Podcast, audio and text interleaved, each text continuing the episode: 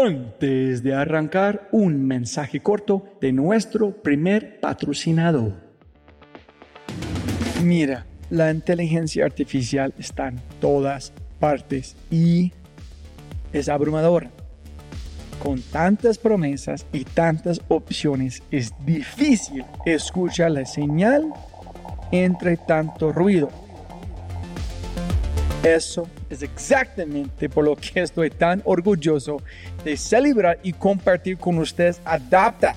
Adapta.ai. Escucha lo fácil y poderoso que es usar Adapta. Ve a adapta.ai. Crea una cuenta, ingresa la información de tu sitio web, espera unos segundos mientras la inteligencia artificial de Adapta hace su magia y chum, chum, chum, tienes contenido hecho a medida para tu empresa o startup. ¿Y qué es mejor? La inteligencia artificial de Adapta sigue produciendo contenido más inteligente mientras más lo usas. Y mejor que eso, esto es solo la punta de un enorme iceberg de lo que Adapta puede hacer. Adapta es fácilmente una de mis herramientas favoritas. Es alucinante. Y solo para los oyentes de este podcast tengo un código especial que les dará el 50% de descuento durante los primeros tres meses usando Dapta. Pruébala ahora en www.dapta.ai dapta.ai o haz clic en el link en la descripción de este podcast y aplica mi código podcast y crece tu productividad exponencialmente. Eso fue cero idea nuestra brillante. Eso fue, de nuevo, Rappi se lanzó como tienda de barrio. Y cuando se entregan a su vocación, fluyen. Et ne se comparant avec personne, on devient irréprochable. Y más recientemente una transformación cognitiva. brutalmente informado de lo que te apasiona. Es una actitud frente a la vida. Yo soy lo que yo creo que tú piensas que yo soy.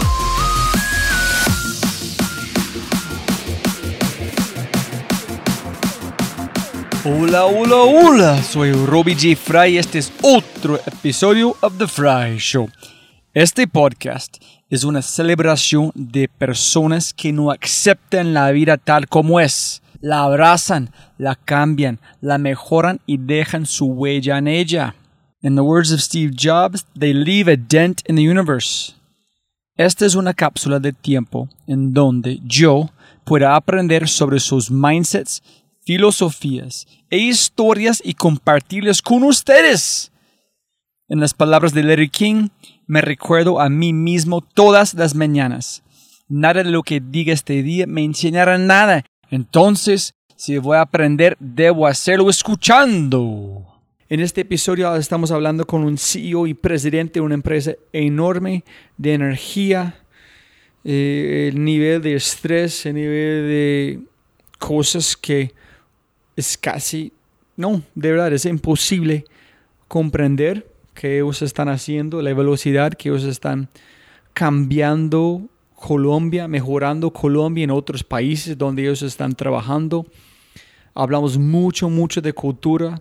Eh, fue un hallazgo impresionante en este podcast de pensar en los visionarios de hace 100 años, 60, 80 años, que han formado en armado el camino de los emprendedores de este momento y, y no, cambio mi chip total en esa conversación.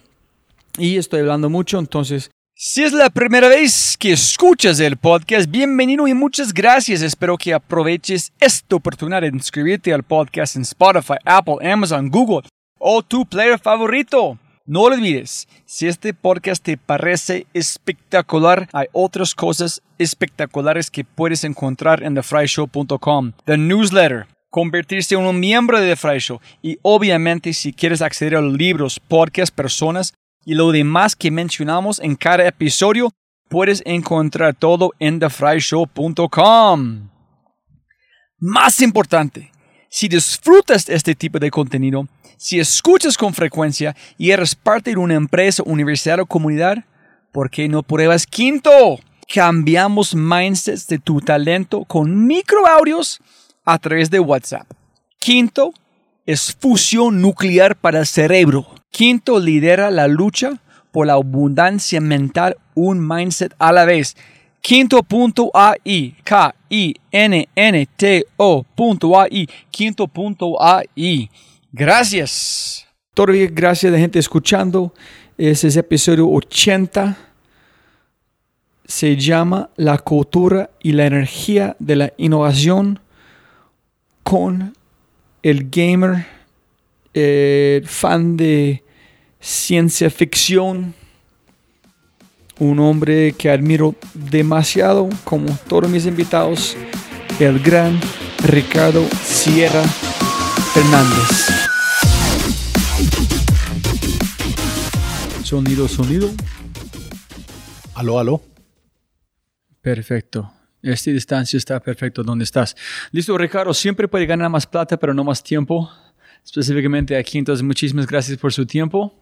Gracias a ti, Robbie, por haber acompañarnos hoy. No, está alucinado mirando este lugar. Pero para arrancar, ¿quién es Ricardo? Porque a veces, ¿qué haces? ¿En quién eres diferente? Desde EAFIR o su juventud, donde quieres empezar, hasta Grupo Argos, CFO o Ciencia Política, para aterrizarnos cómo llegamos aquí a este punto, si puedes. Ah, maravilloso, hacemos un recuento. Pues mira, yo soy estudiante del Colegio Gimnasio Los Alcázares en Medellín. Eh, una educación pues bastante religiosa, como podrás imaginarte, era del Opus Dei el colegio, o es del Opus Dei. De ahí pasé a EAFIT, donde estudié Administración de Negocios. ¿Por qué? Eh, no, digamos que toda la vida me gustaron el tema de negocios, de, de, vender cosas desde pequeño y digamos que era la carrera lógica para mí. ¿Pero porque sus padres, su abuelo o solamente mi vos? Padre, mi padre fue, digamos, empresario toda la vida, trabajó, hizo una carrera muy bonita en Cadenalco. Después de Cadenalco fue director de Confenalco Antioquia eh, por, un, eh, por un tiempo bastante largo hasta que se retiró. Así que tenía como esa vena del mundo empresarial viniendo de mi padre. Eh, y fuera de eso, también una familia eh, empresaria de muchos, por muchos lados. Listo, entonces llegaste a EFI. Llegamos a EFI a estudiar. Sabía exactamente qué quiso estudiar. Así es. Y me gustaba mucho el, todo el tema de bolsa de valores, me gustaba todo el mundo, todo el mundo, digamos, de las finanzas corporativas. Fue eso lo que más me atrajo. Un poco el mercadeo, pero en ese momento ganó el tema financiero. De ahí pasé a hacer mis prácticas. Robbie, que fue mi primer contacto con el grupo, pasé a hacer mis prácticas en, el, en lo que era Corporación Financiera Nacional, que después fue Corfinsura y después fue eh, la fusión, terminó la fusión con Bancolombia. O sea que ahí hice, estuve año y medio en mis prácticas, me quedé trabajando en la mitad, Después pasé a bolsa, estuve en bolsa en un par de firmas trabajando unos dos o tres años y tuve mi máster en la mitad. Mi máster en la mitad es que me picó el bicho cuando salí de la universidad de ser independiente, de ser eh, empresario. ¿Y qué monté? Monté un vivero de árboles nativos. Y ese vivero de árboles nativos, lógicamente... Eh, ¿Por qué de, todas las cosas que puedes imaginar, por qué un vivero con árboles ya están volviendo en este momento a su amor con Así Celsia, es. ¿no? Así es, total. Y ahí ves por qué, porque una de las cosas que nos gusta hacer en Celsia es sembrar árboles. Lo tengo desde hace muchos años. Imagínate que vimos que en Estados Unidos típicamente los viveros o los, el urbanismo de las ciudades, cuando se termina un edificio, inmediatamente te ponen un árbol de tres metros. Es decir, pareciera que el edificio estuviera construido hace muchos años.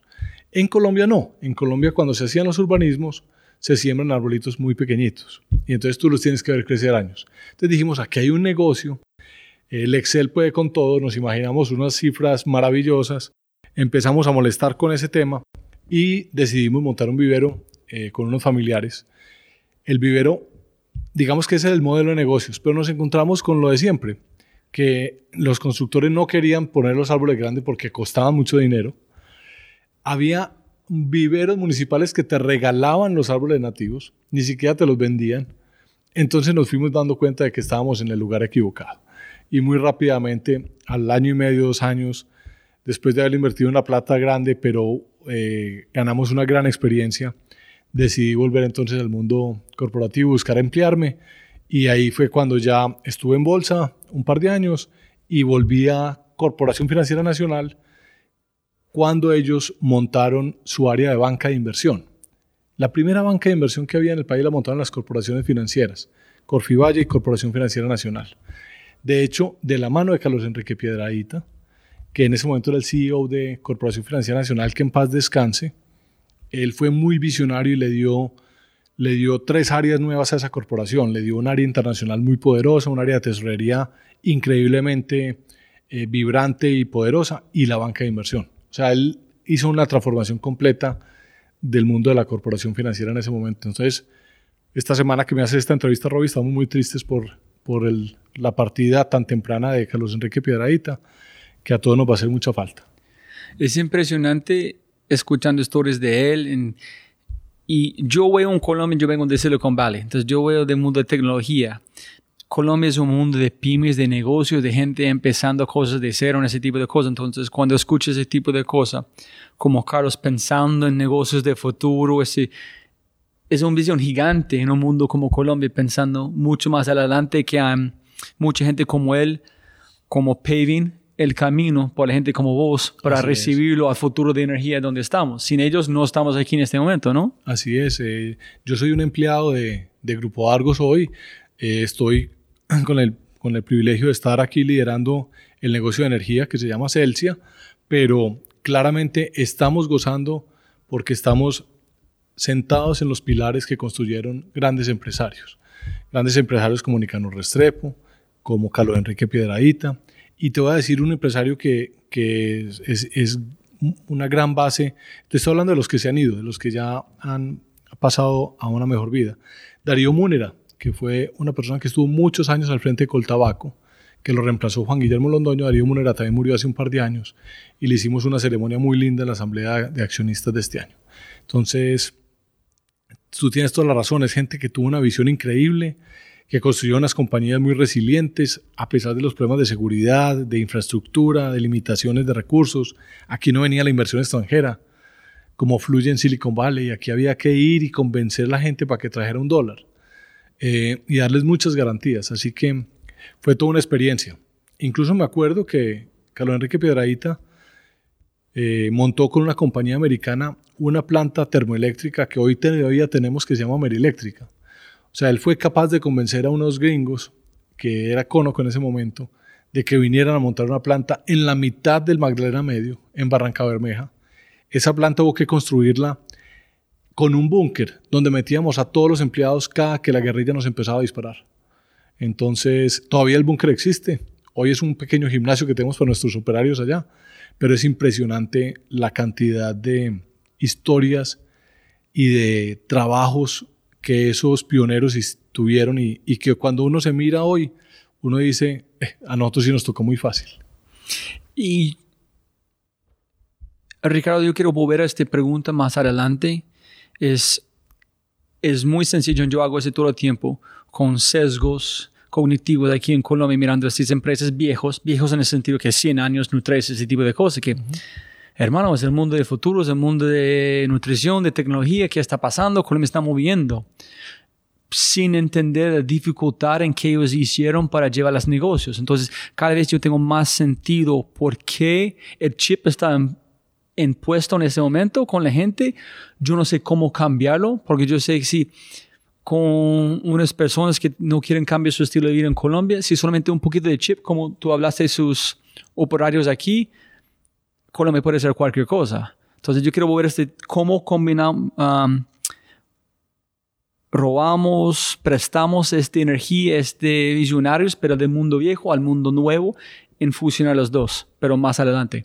Pero antes de este, ¿cómo llegaste a CFO de Argos? ¿En cómo fue el proceso para llegar aquí a Cercia? Maravilloso, sí. Entonces, cuando eh, envolvimos a, trabajar en la banca de inversión, tuvimos unos años maravillosos porque la banca de inversión empezó, empezó a prestarle muchos servicios al conglomerado que se llamaba en esa época, o le decían el sindicato antioqueño, que soy el grupo empresarial antioqueño, denominado así.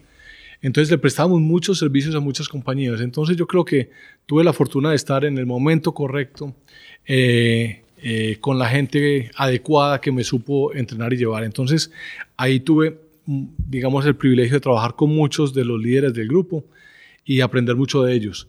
Es así como de la banca de inversión, eh, terminé liderando la banca de inversión.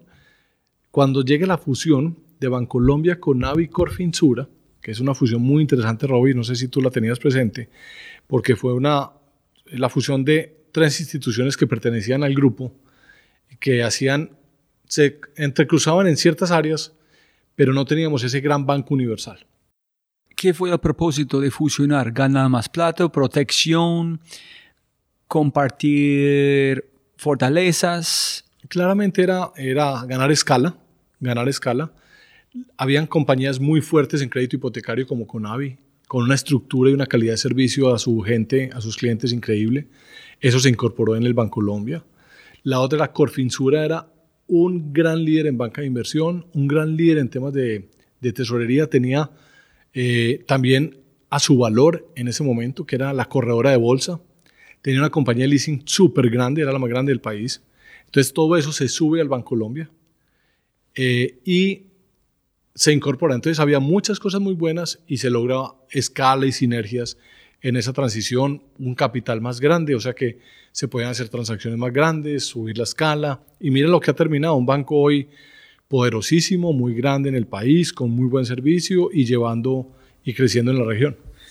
Y la última pregunta ya, Ricardo, es, ¿fue una persona liderando esta visión de fusionar los tres o fue una conversación constante por un par de años?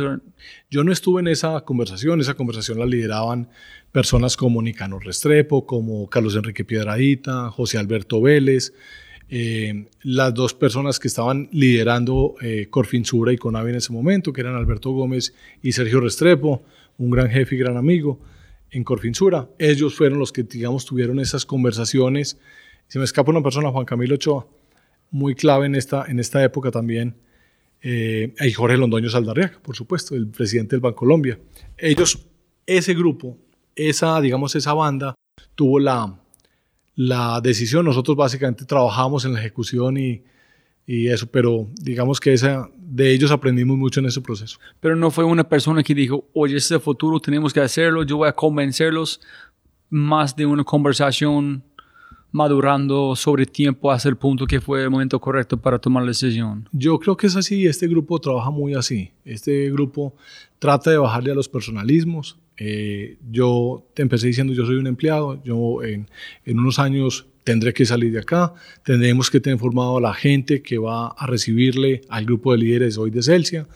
Y, es, y así tú lo miras en cada compañía. Eh, uno ve el reflejo de esa filosofía de que tenemos que fortalecer a nuestras compañías, nuestra forma, nuestro gobierno corporativo, para que las compañías sean sustentables eh, y no sufran trastornos de liderazgo como se ven en otras compañías o en otros hemisferios, en donde la labor de un CEO es muy protagonista. No, aquí, aquí los protagonistas son las compañías, son los equipos de trabajo y eso es lo que hay que perdurar. Aquí no somos dueños de nada, somos empleados, mayordomos y nos tocó empujar el barco un ratico. Y desde CFO de Argos, ¿cómo llegaste a Celsia? Maravilloso. De la fusión pasé a ser CFO de Grupo Argos. Eh, con Grupo Argos tuve la fortuna de estar con José Alberto Vélez y un grupo de, de compañeros eh, increíbles donde pudimos hacer la expansión de Cementos Argos, eh, todos los crecimientos en Centroamérica, en el Caribe. Al ser CFO, pues tienes que participar muy activamente en esos procesos, desde la valoración, la negociación, la financiación. Y entonces, digamos que tuvimos esa experiencia maravillosa. En un momento determinado, tuvimos la necesidad de ampliar el espectro de Grupo Argos. Y José Alberto Vélez y la Junta eh, dijeron, busquemos algo en que invertir. Nosotros teníamos el 4% de Celsia en ese momento. Logramos llegar al control de Celsia. Y gracias a que Juan Guillermo Londoño y José Alberto tomaron una decisión muy bonita de enfocar a Colinversiones, que era la decisión de lo de Coltabaco, en una compañía solamente de energía. Entonces ahí empezamos a trabajar ya como accionista mayoritario de Celsius, yo desde Grupo Argos, trabajando en ese proceso. Dos años antes del retiro de Juan Guillermo Londoño, José Alberto me invitó a ser parte de la junta directiva de Celsia. Entonces, en ese día a día, mm, uno se va enamorando de los kilovatios y de la gente y de la compañía. Y Juan Guillermo Londoño eh, llegó a su a la edad. Nosotros tenemos aquí unas edades de retiro obligatorias. No sé si tú lo sabías, Robin. No. Aquí, para garantizar precisamente la rotación y que llegue gente fresca y nuevos liderazgos y, y nuevo empuje, los CEOs de las compañías eh, y los vicepresidentes nos debemos de retirar a los 62 años. Ok. Y los presidentes de las holding a los 65. Eso fue determinado por los miembros independientes de las juntas directivas de todo el grupo. Una cosa muy bonita que se hizo hace como tres o cuatro años.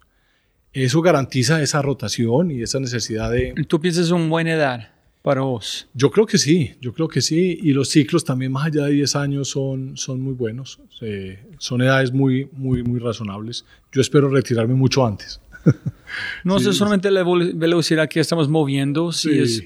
No, yo soy, yo he aprendido más de gente mayor, de gente joven. Yo aprendí un montón de ellos, pero la sabiduría que viene de esas personas es completamente diferente. Entonces hay un buen, necesito esta mezcla de gente para aprender para mí. Entonces solamente pensando si cuando arrancaron que tú piensas que todavía es una buena edad para...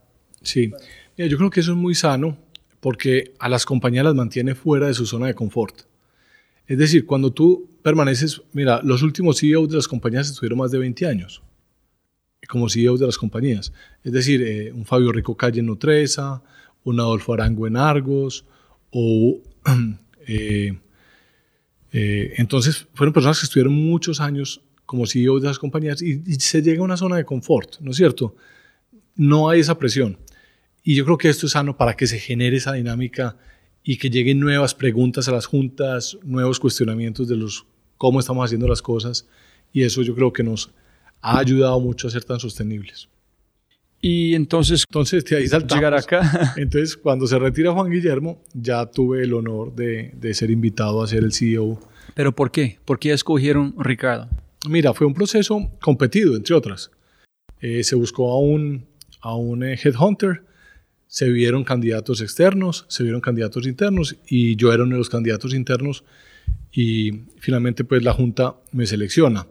Es un poco eso, Grupo Argos también tenía pues digamos relevancia en la decisión en el sentido de que pues yo ve- venía de ser el CFO de Grupo Argos y al tener el conocimiento pues desde la Junta, desde mucho antes en toda la estrategia de, que había tenido Celsia, que también ejecutó Juan Guillermo Londoño con su grupo, pues ahí tenía ese conocimiento que me ayudaba.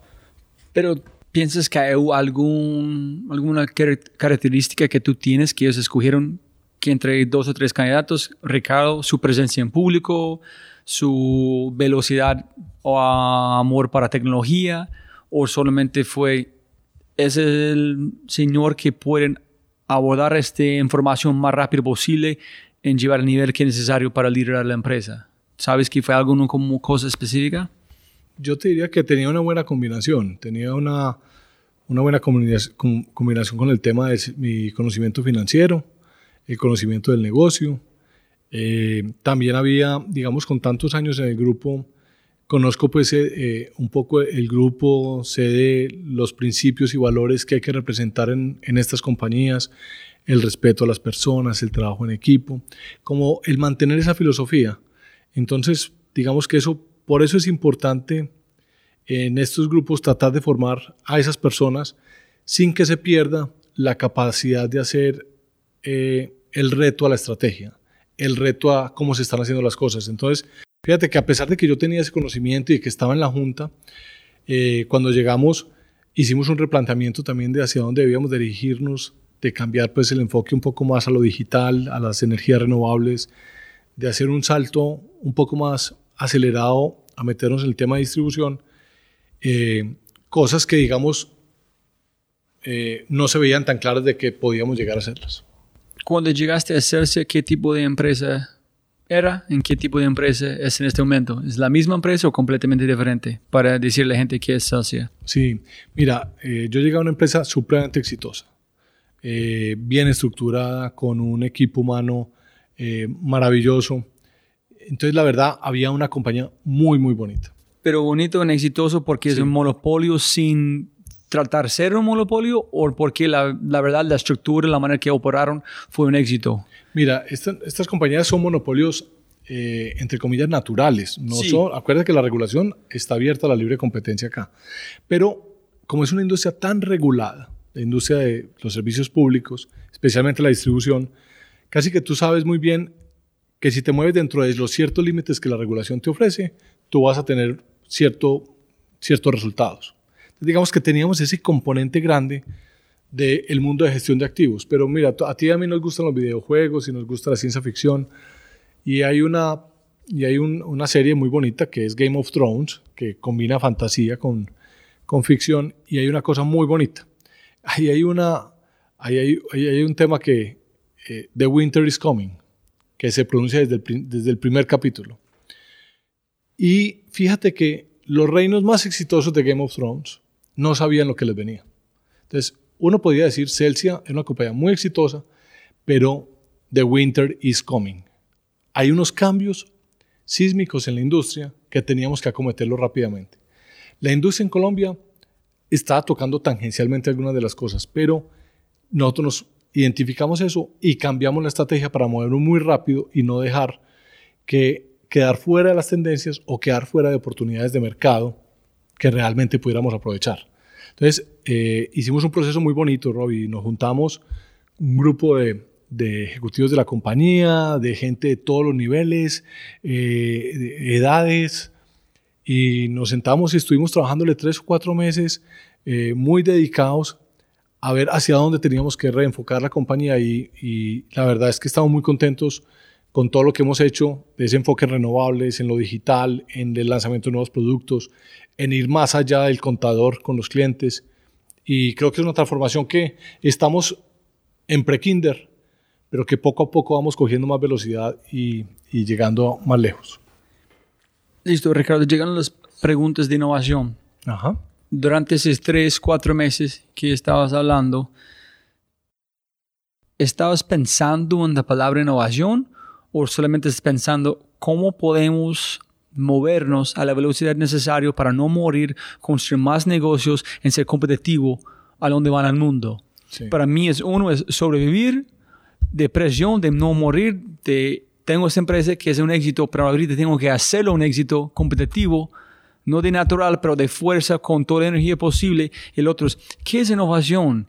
Entonces, en esta conversación, conversaciones que estoy tomando, a este punto no pienso que es importante la palabra innovaciones. ¿Qué problemas hay? ¿Dónde vienen? ¿En cómo puedo solucionarlo con, con qué tengo o qué necesito para solucionarlo? ¿Qué es tu es. opinión de innovación? Te- me parece que lo resumiste muy bien, Robbie. Nuestra, la respuesta a las necesidades de los clientes y a las oportunidades de nuevos mercados que podíamos crear no era un tema de innovación. Es decir, nosotros teníamos un área de innovación en ese momento, un área que tenía unas bases, especialmente en el negocio solar, muy interesantes. Habían montado un laboratorio solar acá en Jumbo que nos sirvió de base para hacer la expansión en solar que hicimos tan rápida y por eso hoy somos los líderes en solar. Pero tenemos un área típica, como la tienen todas las compañías, un área aislada, que están trabajando por allá, no están conectadas con la operación ni con los clientes. ¿Qué hicimos acá? Rompimos eso. Lo rompimos completamente. El área de innovación que todavía existe es un área que está viendo temas de lo que nosotros llamamos Horizonte 4. Es decir, está explorando nuevas ideas. Están haciendo los primeros experimentos, pero de temas que todavía no tocan a ninguna de las áreas. Temas que, podrán, que nos pueden tomar dos o tres años desarrollar típicamente cada una de las áreas. Y te digo, hemos matado ideas, muchas. Eh, ¿Y qué hicimos? La innovación para ganar en el mercado la tiene cada una de las líneas de negocio. Es decir, si tú le preguntas a mi equipo de transmisión y distribución, ese equipo está haciendo innovaciones desde las formas de operar, desde el software de control, desde la forma de entrenar los operarios, de cómo nos paramos en la cancha con nuestros contratistas para atender a los clientes. Cantidades de cambios, incorporando tecnología en todo el proceso, digitalizando. Entonces, la innovación hoy está en toda la compañía. Tú ves, cuando tú vas caminando como lo viste hoy, casi que cada una de las personas que tú ves, alguien está, están haciendo o han participado en alguna célula de desarrollo de productos o están pensando en algún proyecto. Es, es muy emocionante verlo así. Pero de ese sentido que tú dijiste, Ricardo, que me encantan, y uno es, no veo la, las conexiones. Si no está tocando un negocio que ya tenemos, es innovación. Si es completamente diferente, es algo que estamos lanzando, que no cruzan, que ya tenemos. Y el otro es innovando en su propia área, su negocio, como experiencia de los clientes. Para mí es algo necesario para tener una buena empresa. Así es. No sé si tú piensas que todavía esa es innovación o solamente si es algo completamente afuera que nunca he pensado porque salió de otro experimento en un experimento que sin estos cuatro o cinco experimentos no existe. Entonces no podemos diseñar este porque nunca fue en nuestra mente. O innovación también es mejoramiento progresivo adelante o es diferente. No, para nosotros innovación incluye las dos definiciones que tú diste. O sea, para nosotros, digamos, para no caer en, en, semántica o tratar de generar eh, definiciones, pero cuando un área está incorporando una tecnología que le mejora sustancialmente un proceso, para nosotros eso es innovar. Eso es cambiar una forma de hacer un proceso. Eh, entonces, estamos ahí, o sea, todo el mundo está en proceso de atreverse a ser diferente, que es uno de nuestros pilares culturales, y están trabajando eh, en ese sentido. Las áreas de el área de innovación está viendo vectores, te voy a poner un ejemplo, almacenamiento de energía, o está viendo el tema de movilidad eléctrica, que no conectan digamos claramente como con el qué hacer, pero van a conectarse con el ecosistema que tenemos hoy en Celsius. Eh, y están viendo esos, como te conté, están explorando, están experimentando, pero muy rápidamente seguramente los vamos a llevar a productos. Ellos, por ejemplo, han entregado eh, tema muy interesante, el tema solar, como te conté, nace del área de innovación y se lo entregamos al equipo, digamos, de operaciones o el ecosistema de Celsius eh, muy rápidamente. O sea, lo que fue la evolución de ser un laboratorio, de tener mediciones, de tener un modelo de negocio, ese fue un proceso de, que nos tomó más o menos dos años después de haber empezado y ya llevamos dos años con el producto. Entonces, para que veas que la conexión también es relativamente rápida cuando pasan del área pura y dura de innovación a las áreas, digamos, de operaciones. ¿Y dónde me voy con esta pregunta, Ricardo? Es que he estado en un una cosa de Singularity con un hombre de ya hablando con muchos grandes aquí. Y dijeron, ¿ustedes tienen un centro de innovación? Toda la gente allá dijeron, sí, eso es terrible, porque está diciendo a toda la empresa que ese son los grupos que no están innovando, en el resto de la empresa no.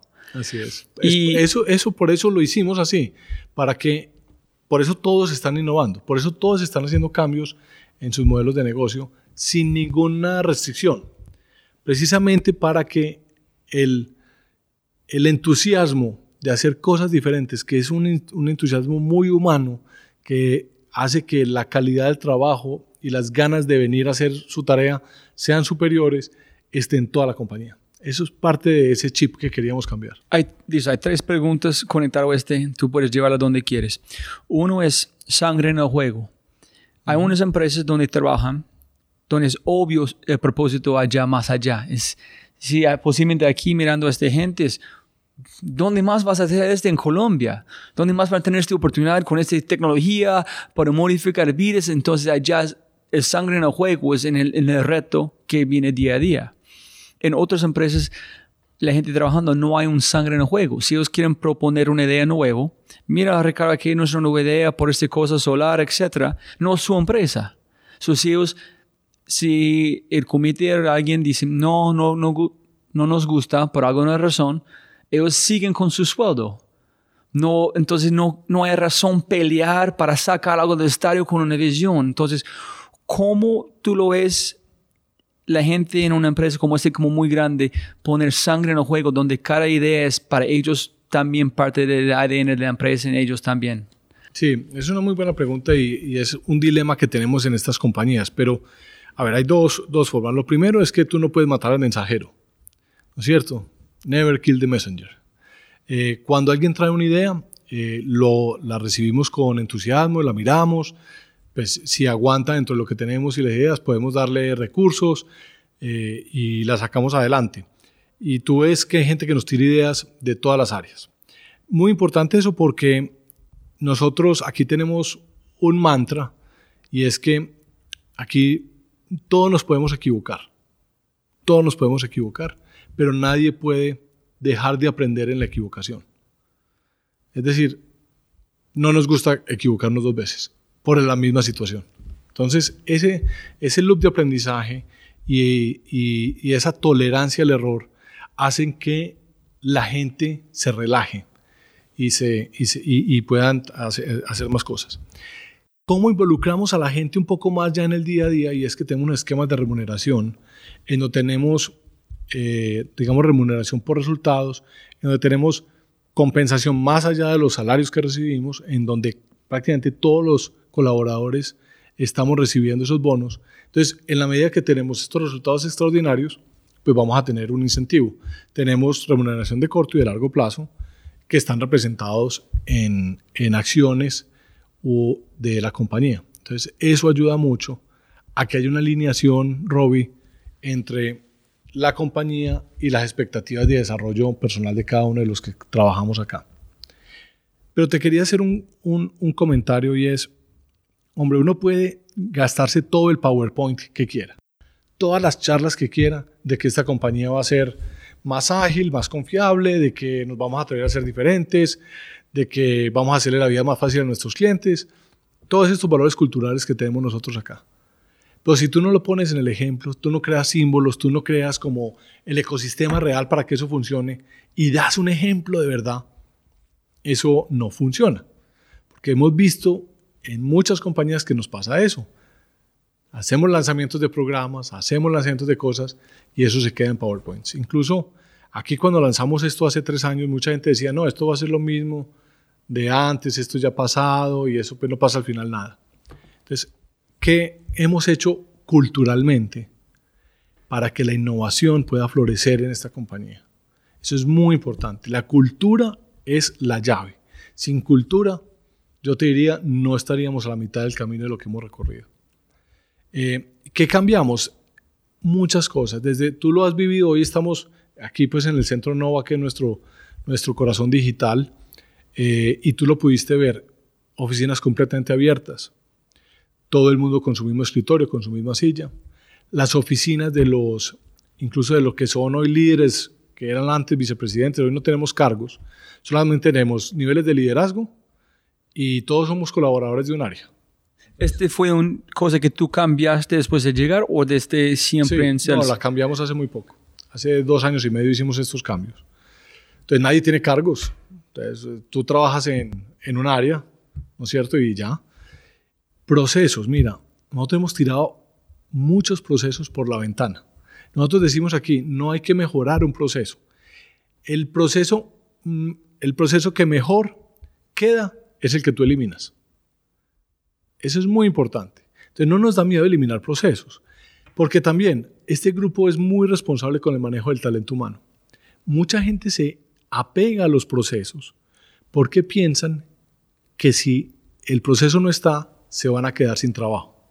¿En serio? Sí, claro. Eh, Porque mira, si tú estás haciendo todo el día un proceso manual, llenando un formato para atender a clientes y tú le dices de noche a mañana, ese formato no existe, esa persona dice, uy, me quedé sin puesto. Nosotros aquí hemos logrado una cosa muy bonita y es que hemos simplificado el proceso muchísimo. Y te voy a dar un dato increíble. Hace unos tres años teníamos más o menos mil, 1.250 formatos. Y éramos, No. y éramos 1.400 personas. Estoy enfermando un poquito. Sí, sí, no, y uno se queda aterrado. Hicimos ese levantamiento y decíamos, no puede ser, porque parecíamos una empresa como de estilo público, llena de formatos, y empezamos a eliminarlos. Y, y- y se fue generando una campaña que íbamos a hacer a ver quién es el que más formatos eliminados llevara. Y eso fue muy bonito y todo el mundo se entusiasmó y hoy tenemos algo así como 300 o 400 formatos, la gran mayoría de obligación regulatoria, pero cuando tú vas a una oficina de clientes nuestra, eh, a pesar de que todavía tenemos todo más por mejorar, la gente llega y lo único que tiene que mostrar es de pronto la cédula, pero mostrarla. Y al resto se le resuelven todos los problemas. Entonces, ese tipo de, de transformación cultural se logra con ese empuje y, y hemos hecho varias cosas. Entonces, te conté lo de los espacios, lo de el tema de, de que el ejemplo sea ese. Quitamos toda la doctoritis y la ingenieritis que había acá, aplanamos las estructuras completamente. Al tú eliminar los cargos, logras una cosa muy bonita, que ya nadie, ya nadie se preocupa por tener una tarjeta que diga analista senior, analista junior, Director, direct- dice... Nada. Ya eso, aquí ya eso lo eliminamos, es cosa del pasado. Acá tú trabajas, tú tienes un rol eh, y lo que tú estás aspirando es a jugar un rol diferente. Y, ahí, dependiendo de los roles, tú tienes un salario mayor o menor o menor responsabilidad, pero la gente en- va cambiando el chip y se siente trabajando verdaderamente en equipo. Es una de las cosas muy bonitas que hemos hecho, Robbie. Eso está muy chévere. Tú dices, nunca está, porque un gringo no va a pensar que un proceso va a ser pegado. Si este proceso sale, yo salgo también. Entonces, de solamente este miedo, yo nunca voy a innovar. Así es. Yo voy a pelear, quedar la empresa en el tiempo viejo porque yo no quiero perder mi trabajo. Entonces, es, ¿cómo hiciste convencer a la gente? Está bien perder, su- como quitar ese proceso, no van a perder su trabajo. ¿Cuánto tiempo fue el cambio para la gente no tener cargo, que quitar su badge, su name tag con esta cosa, para empezar a ver los cambios? Porque es la primera vez en una conversación que yo he, yo he escuchado esto muchas veces, pero nadie que ha implementado ni cómo medirlo, cómo fue el proceso. Entonces, cuéntame cuánto tiempo demoró por el giro el universo aquí en Celsius. Mira, estos cambios hay que hacerlos como la película, rápido y furioso. ¿En serio? Sí. No es algo que adaptar la gente de cambio. No, hay ciertos cambios que no te aguantan eso. Eh, porque si tú estás convencido de que eso es lo mejor, el equipo, el equipo directivo está convencido de que debíamos de hacer ese cambio cultural de una utility, digamos, un poco pesada y, y, pues, como te digo, era muy exitosa. No estoy diciendo que no, pero para prepararnos, para aguantar el invierno que venía, claramente teníamos que tener una forma de pararnos en la cancha diferente. Entonces, había un convencimiento muy grande. Los cambios los hicimos muy rápido. Muy rápido, con un trabajo impecable, impecable de talento humano y del área de comunicaciones, para ir llevando esos cambios de modo que la gente los fuera entendiendo. Y fuimos creando validadores internos. Entonces, nos volcamos al tema de video, al tema de comunicación diferente, de modo que la gente empezara a sentir que había un cambio en, en, en, en estos sentidos que no atentaban contra, el, contra, contra la estabilidad laboral, que eso genera esa, ese temor, sino que antes habría muchas oportunidades de desarrollo. Y te voy a contar una cosa muy bonita que nos pasó, es que cuando se nos acercó una vez una, una persona en un corredor y me dice, hombre, van a eliminar este proceso y, y la persona ya la teníamos ubicada. Ya sabíamos que se abrían muchas oportunidades en el frente comercial eh, porque claramente eh, el cambio de estrategia también involucraba crecer en otras áreas. Imagínate, nosotros pasamos de tener cero personas en el área fotovoltaica a tener un grupo de casi 25 personas y estamos buscando doblar el equipo en los próximos seis meses. Entonces, aquí la compañía estaba creciendo en esas nuevas áreas de desarrollo. Entonces, pudimos mover a todo ese talento que era bueno, que estaba un poco atrapado, a áreas muy interesantes de desarrollo. Eh, y no te imaginas las personas cómo han recibido esos cambios y ese entusiasmo al ver que pueden jugar otro rol en la compañía. Wow. Entonces eso fue rápido y furioso, fast and furious. No paramos, no paramos. Y este conecta la, mío, la otra pregunta. Yo conozco como gente de Argos, conozco gente en Bancolombia. La gente que yo conozco en esas empresas son completamente diferentes de esta empresa, pero son Sí. del mismo grupo. Somos el mismo grupo, sí. ¿Cómo, el- ¿Cómo fue cuando tú fuiste a la junta o cuando hablas con Jorge en ese grupo? De, Oye, vamos a quitar cargos, vamos a quitar este proceso, vamos a hacer este, vamos a hacer en un año o en cualquier... Tú tienes una visión, tú vienes de una empresa que es energía, que van a tecnología 100% en un sentido. ¿Cómo es este con un mundo que no es tecnología en ese sentido, menos fintech, donde van Bon Colombia en ese sentido? ¿Cómo es la conversación que tú tienes pensando más con un startup en ese momento a una empresa que es muy típica en un sentido, no quote unquote, no una mal manera, pero formal. Así es. Mira, nosotros somos parte del Grupo Argos. Sin el apoyo del Grupo Argos, el apoyo de Jorge Mario eh, y de José Alberto al principio, hubiera sido muy difícil hacer estos cambios. Es decir, si eso, si eso no va en el ADN del grupo, pues claramente no, no podría. Pero, ¿qué va en el ADN del grupo? Nosotros tenemos unos principios y unos valores que son transversales a todas las compañías. Hay unos principios que, de honestidad, de respeto a las personas, de sostenibilidad, que son, que eso sí, te digo, por más startup que nos parezcamos, están siempre ahí encima. Son parte de nuestra sombrilla. Eh, y nosotros muy orgullosamente decimos que somos una empresa Grupo Argos. ¿qué es lo que Grupo Argos entiende? Grupo Argos entiende que Cementos Argos, o DINSA, o nosotros, o Celsia, están en mercados diferentes. Están con necesidades de atender al cliente de forma diferente. Cada subcultura de cada compañía se tiene que manejar para ser exitosos en el mercado. Si cada compañía es exitosa, pues Grupo Argos va a ser muy exitoso. Compartiendo un grupo de valores culturales que son comunes a todos. Es decir, yo no, nosotros acá en Celsia no podríamos, si nosotros fuéramos irrespetuosos con nuestro talento humano, Ricardo Sierra no estaría trabajando acá. ¿Por qué? Porque ese es un principio y un valor de Grupo Argos. Si nosotros tuviéramos problemas de honestidad, de problemas de que estamos haciendo cosas que no son sostenibles, claramente estaríamos en contra de principios del grupo, que no puede ser. Entonces, ese, ese bonito balance entre ser parte de un grupo empresarial que nos da mucho valor, Robbie, cuando Celsius se acerca a un cliente y le dice, te voy a ofrecer este producto, y la gente sabe que Celsia tiene detrás al Grupo Argos, eso nos da una ventaja competitiva enorme, nos da mucha solidez. Eh, entonces, hay unos valores de, muy bonitos que nos ayudan a ser exitosos y que, digamos, como grupo estamos entendiendo y, sabemos, y lo sabemos apreciar. Para matar esta pregunta, tú, cuando tú hablas de este, una manera es yo veo es, ok, es diciendo que tiene que decir porque tiene esta representación en la empresa, pero de verdad es parte de su ADN desde tanto tiempo en Grupo Argos que este de verdad es un principio, algo que es encima de todo, te sientes en su ADN a través de... Pero claro, por supuesto, por supuesto, es algo que, que después de muchos años de estar trabajando este grupo uno ya lo tiene incorporado.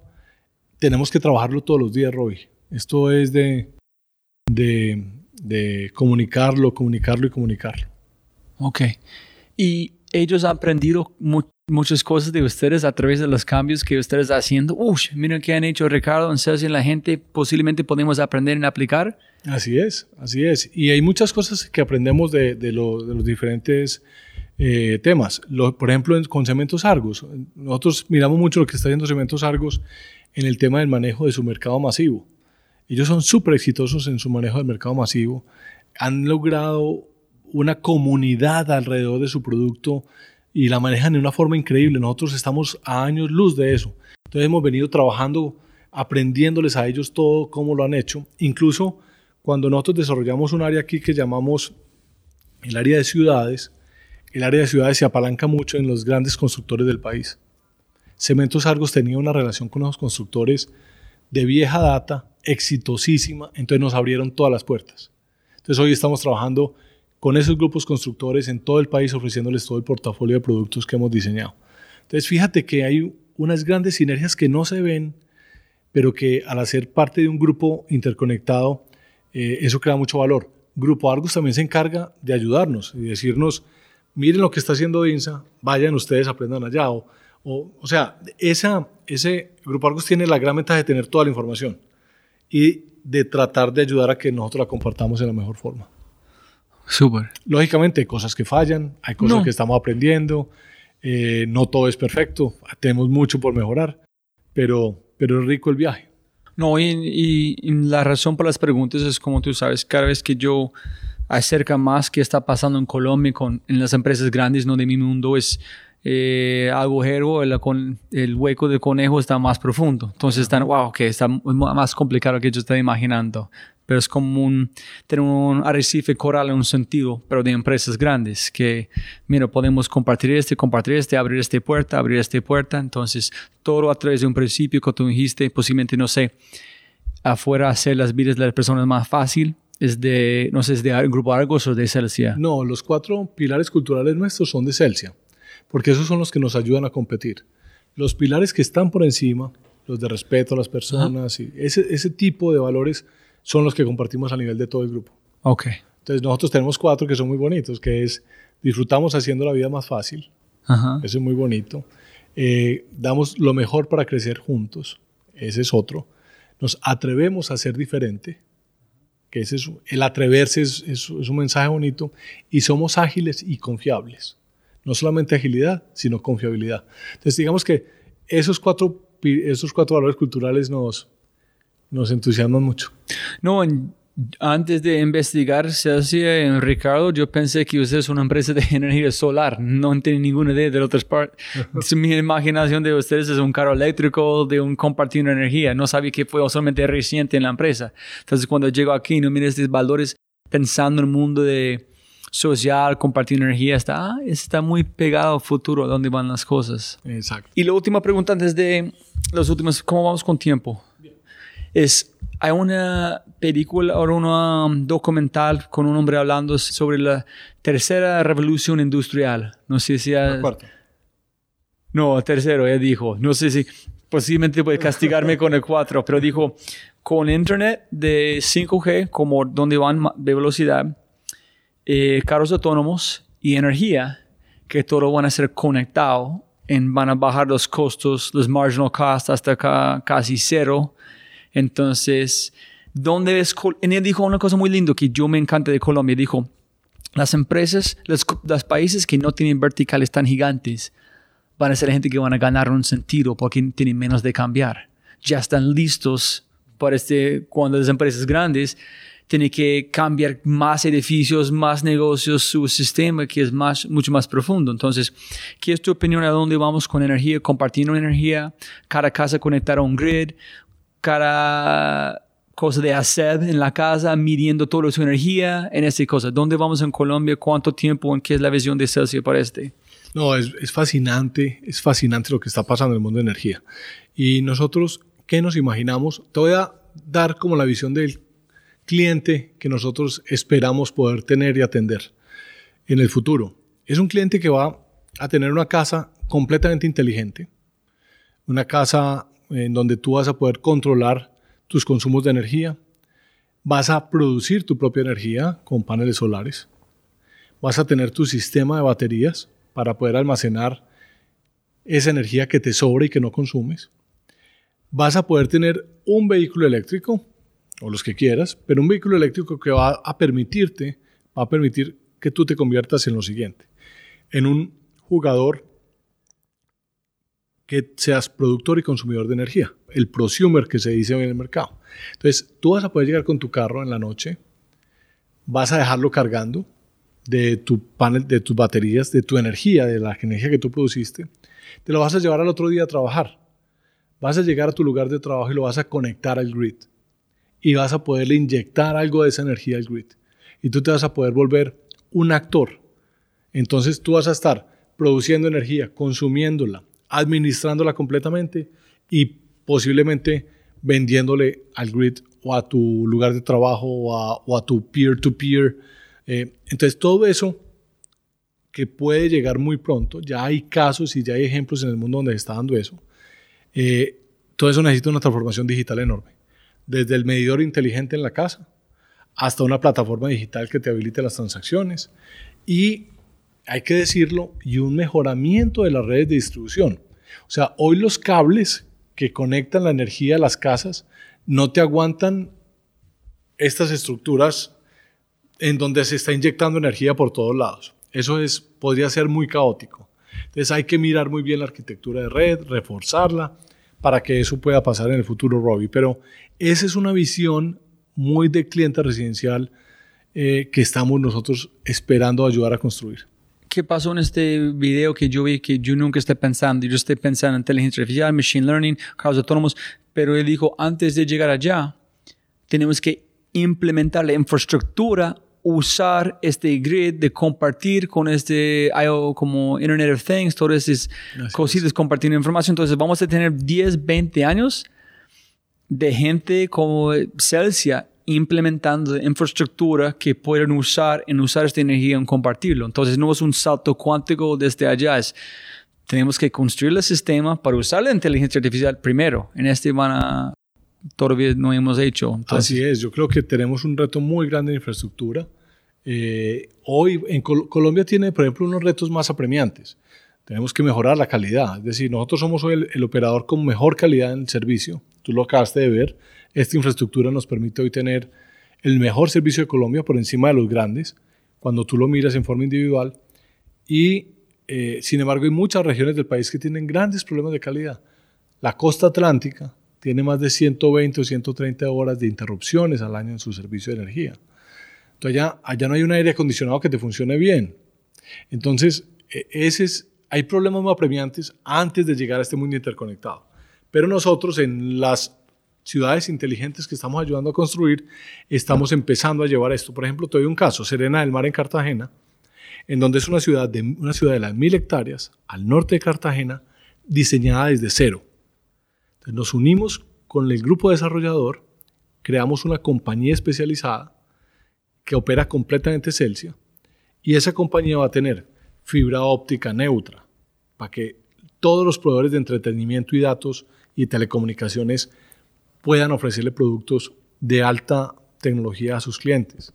Tenemos una red eléctrica conectada directamente al sistema de transmisión regional que va a permitir que esa ciudad tenga el récord en, hemos dicho, va a ser la ciudad con mejor calidad de energía del país.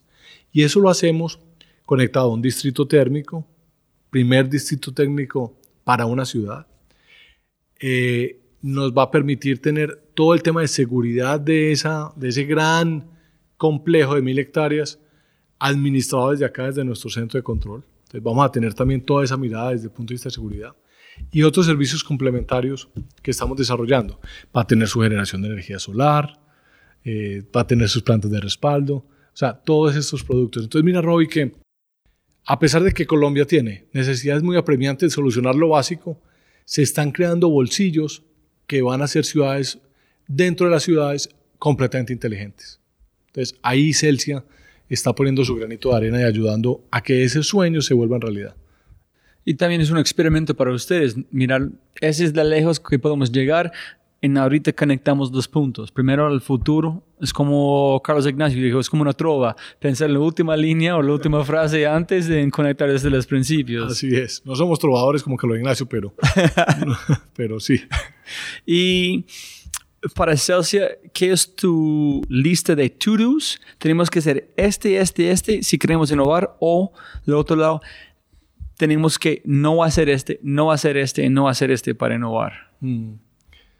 Bueno, yo creo que nosotros tenemos eh, un reto de demostrar que podemos hacerlo en forma rentable, de que uno puede crecer en forma rentable. Ese es un reto súper importante, no es crecer por crecer, ni innovar por innovar hay que innovar con sentido y es lo más difícil, porque uno se puede gastar muchísimo dinero haciendo experimentos, haciendo locuras, pero hay que tratar de, de hacerlos que de verdad creen nuevas líneas de negocio. Entonces, ese es un reto y una preocupación, Robbie, que tenemos desde la Junta, de que está muy bien este, este chip de startup, este, este cambio de cultura, pero que los resultados de la compañía nos acompañen. Entonces, ese es un gran reto de ese balance eh, Jorge Mario mm, lo ha puesto varias veces como ejemplo, tenemos que ser ambidiestros, es decir, con la mano izquierda saber que tenemos el negocio tradicional, legado de gestión de activos, que nos permite generar los recursos para poder hacer las transformaciones que necesitamos. O sea, es un, es un malabarismo muy interesante que, que lo estamos haciendo y que es el gran reto que tenemos. Súper. Y las cosas que no es como una recomendación a otras empresas, no debes hacer este, este o este si quieres innovar. Las cosas que tienes que parar haciendo. Sí, yo creo que hay que, nosotros hemos aquí tomado decisiones eh, que podrían, digamos, a ver, la transformación cultural para poder lograr la innovación es algo que hay que hacer. O sea, no, yo no creería, una recomendación es no hagas esa innovación si no hay un cambio de verdad en, la forma de ver la compañía. No sé que la compañía ya tenga el chip, pero si tú no cambias la cultura para poder aceptar esos ecosistemas de innovación, va a ser muy difícil. Va a ser muy difícil. Porque, Casi imposible. Sí, y, y, nosotros lo hemos vivido en otras compañías. Eso terminan siendo esfuerzos muy aislados, hay que luchar contra toda la organización. Te tratan como un tejido eh, diferente. Entonces, eso hay que, hay que, es una recomendación que quizás a nosotros nos ha funcionado muy bien hasta ahora. Eh, otra cosa que no haría es, aquí vendedores y proveedores de tecnología hay 400 y es no entusiasmarse con la primera idea.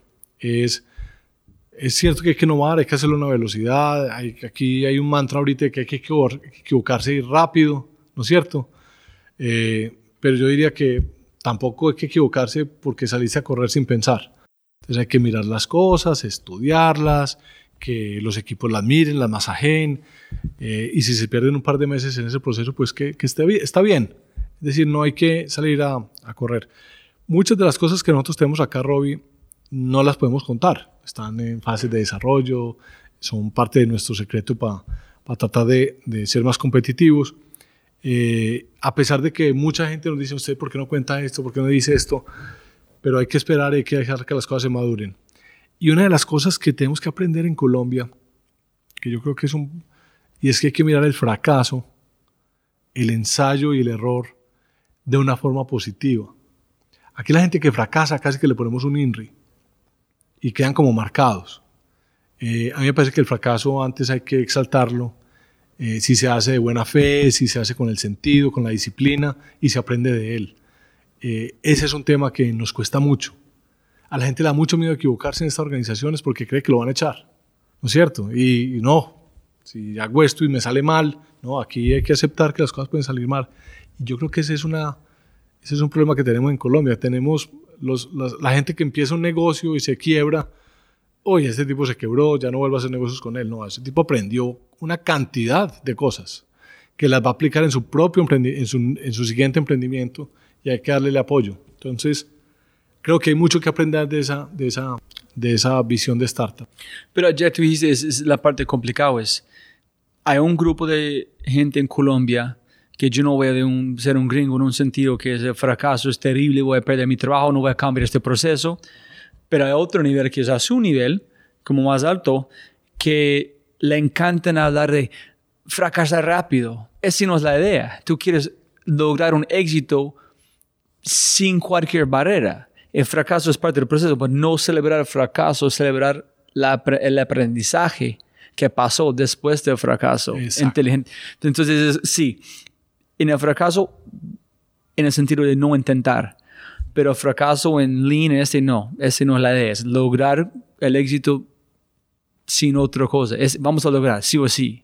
En el fracaso es parte, pero no celebrarlo. Celebrar que aprendimos de esta cosa para avanzar. Así es. Así es. Listo, Ricardo, los, los tres mejores libros que han cambiado su vida o puedes recomendar a la gente. Eso es una buena pregunta, no me la esperaba. Y mira, yo soy muy omnívoro en mis lecturas. Eh, de hecho, eh, leo bastante. Eh, pero te diría que hay algunos libros que me gustan mucho. El poder de los simples es un libro que me gusta mucho, Sí. sencillo, rápido de leer, pero con mensajes muy poderosos. Eh, ¿Es el con el fondo azul que tiene una jarrita o no? Este no, este tiene, es como una mano y, y es como un, eh, creo que es un notepad que está ahí. Ah, ya, ok. Eh, ese es el poder de lo simple. Eh, libros de negocios que me hayan gustado. Me gustan mucho los libros de Dan Ariely, eh, sobre todo el tema de economía del comportamiento. Me parece que nos muestra lo, lo poco objetivos que somos y lo poco racionales que somos, a pesar que aseguramos y siempre decimos que somos objetivos y racionales. Entonces yo creo que esos, esos libros de, que muestran como la, la, lo que es la percepción y lo que es la realidad. Y yo te diría un libro un poquito más duro, pero que nos ha enseñado mucho, es el libro de, del Cisne Negro de Nassim Taleb. Es un libro chévere, eh, más- un poquito más difícil de leer, pero que al final lo que te dice es que muchas veces las mediciones de riesgo uno los hace con esos análisis probabilísticos y no tan determinísticos. Y, y, y muchas veces uno tiene que prepararse es como para ese invierno, ¿no es cierto? Eh, y para esa. Y si uno se prepara para esa, se preparó para todo. Entonces un poco eh, esos libros me gustan y lógicamente yo te diría que a nivel de ficción me gusta mucho leer autores como Arturo Pérez Reverte, soy fanático de él. Eh, me gusta mucho Stef- Stefan Zweig, que escribe lindísimo, que se ha logrado recuperar mucho ese autor. Y bueno, en términos generales, esos son como mis recomendaciones. ¿Star Wars o Star Trek? Star Wars. Sí, ah, yo vi una diapositiva en su presentación de Star Trek y no diga, ay, sí, pero no, ¿te gusta más Star Wars? Me gusta más Star Wars, pero, pero, Oh. pero me gusta mucho Star Trek también. Eh, vivo las dos. Me gusta mucho la ciencia ficción. Me encanta Star Wars. Eh, y Star Trek, mira, aquí estamos viendo. Sí, estás en el centro de, de- el centro de control. ¿cierto? Parece un poquito a lo que el Capitán Kirk tiene en su Enterprise. Sí, solamente necesito como su sitio de capitán allá. Así, no, esa nunca la tendré ahí. y muy pronto van a tener su data aquí como caminando a robar. Sí, sí, sí. El peor o el mejor consejo que ha recibido en su vida profesional. Mira, yo creo que eh, el- uno de los mejores consejos, a ver, yo creo que los consejos se dan con el ejemplo y uno de los más, de los mejores aprendizajes que yo he tenido, los he tenido de dos o tres jefes, que son Sergio Restrepo Isaza, José Alberto Vélez. Yo te diría que eh, son jefes que me enseñaron a, a no tener miedo. ¿No es cierto? Ellos eran gentes que tenían unas personalidades sin fronteras. Eh, José Alberto cuando nos lanza a hacer la expansión internacional en Cementos Argos, lo hace con su convencimiento y a uno le daba susto de ir a comprar compañías en uno de los países más desarrollados y, y nosotros pues de Colombia. Entonces uno iba como con ese, con ese equipaje de limitación. Ellos, mm, digamos, nos enseñaron mucho a, a no tener miedo. Eh, Yo quiero abordar este muy rápido, Ricardo. Siempre es sencillo juzgar, en tratar calificar a alguien como alguien, como Ricardo, presidente de Celsia. Pero después se llega aquí y mirar la parte de gente protegiendo la infraestructura de tecnología, todos los ataques, Ajá. compartiendo energía, apagando, es, es casi, es abrumado. Yo no puedo entenderlo, es como un nivel muy alto. ¿Qué haces vos para disfrutar su trabajo con toda esta presión, para no ser abrumado, en, entre ansioso en disfrutar su vida? ¿Qué haces? Es muy sencillo, es no, no tener miedo, pero cuando miras qué está pasando aquí es otra cosa completamente diferente. ¿Qué haces personalmente para vivir este consejo? Pues mira, yo, yo soy una persona que dependo mucho de mi equipo de trabajo. Es decir, ellos no dependen de mí, yo dependo de ellos. Okay. Es muy importante ese, ese concepto. Tengo un equipo de trabajo súper calificado. Yo te diría que los, los coequiperos que tengo acá en Celsia son extraordinarios, lo hacen demasiado bien en, su, en sus áreas. Entonces, casi que es simplemente darle las herramientas, las oportunidades para que ellos se desarrollen, dar un par de guías y casi que verlos hacer, casi que verlos hacer. Entonces, eh, eso es lo que me relaja, porque sé que estoy en las mejores manos posibles. Es como cuando te dicen que tienes alguna enfermedad o algo y lo primero que tú buscas es el mejor médico posible y una vez estás, te pones en manos de él. Yo tengo un equipo de alta cirugía eh, que trabaja conmigo y, y, ellos son los que en verdad hacen todo. Yo soy una pieza más de un, de un grupo de 1500 que, que disfrutamos mucho lo que hacemos. Lo otro, Robbie, hay que meterle deportico, hay que meterle familia. Eh, José Alberto Vélez y Jorge Mario eh, son implacables con eso, con el balance familia, trabajo y tiempo personal. Ellos no te perdonan casi que nada si estás desbalanceado. Eh, entonces te obligan a estar balanceado. Entonces Jorge Mario es una persona supremamente humana eh, que hace que tú tengas ese balance de vida. Entonces es muy bonito porque, porque eso te da esa, esa bajadita de nivel de estrés, te cambia de tema y hay que pegarse una jugadita de videojuegos de vez en cuando y con eso ya bajas el nivel de estrés. Sí, eso es. Mover de un videojuego de vida, vida real a uno que no es real. Así es. Es un buen consejo. Nunca he pensado en ese momento que sí, yo tengo mi propio sesgo cognitivo. Cuando veo a una persona como Ricardo o Juan Carlos, yo veo la persona. Yo no veo los gente atrás que están apoyando él a hacer que necesita hacer. Entonces, que yo tengo que pensar, que listo. Si es un presidente, pero si la empresa es exitosa es porque hay un montón de gente alrededor de él sí. apoyándolo a hacer que necesita hacer. Uh -huh. eh, si puedes enviar un mensaje a este momento a WhatsApp en toda la gente en Colombia, América Latina va a recibir al mismo tiempo, mi, mi, ¿qué mensaje vas a enviar a toda la gente? Mm, que no se pierdan el blog de Robbie. me gusta. me gusta ese, no perder este podcast. Exactamente.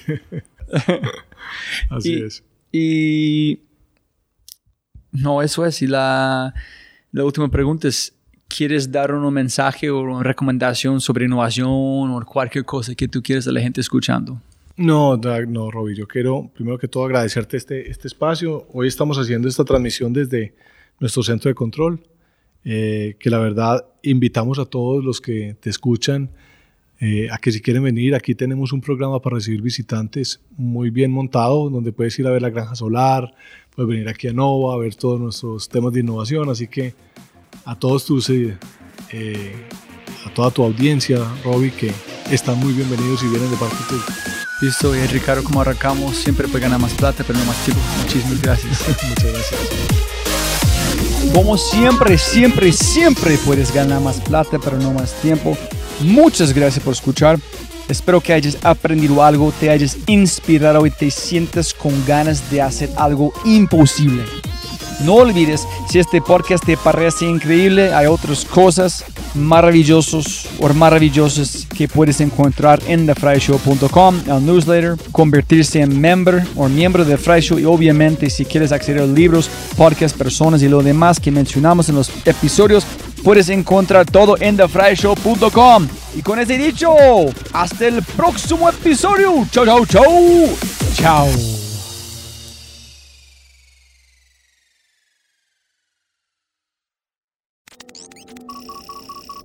Como siempre, siempre puedes ganar más plata, pero no más tiempo. Muchas gracias por escuchar. Antes de terminar, unas cosas importantes para preguntar y mencionar. Número uno, deja una calificación en Spotify. Ya, ya, déjala. Literalmente toma segundos y como yo mencioné, el impacto es enorme. Además, estarás garantizado de sentirte increíble el resto del día. También estamos produciendo todo el contenido en YouTube. El canal es espectacular. Tengo mi newsletter Conejo Blanco, las notas del podcast y los enlaces, las transcripciones. Nuestro otro podcast, Matamos Preguntas, escúchalo. Y más se puede encontrar en thefryshow.com. Y si quieres enviarme un mensaje o patrocinar el podcast, puedes enviarme un mensaje usando cualquiera de mis redes sociales con mi nombre a Robbie J. Fry. Gracias, abrazo grande y sigue escuchando.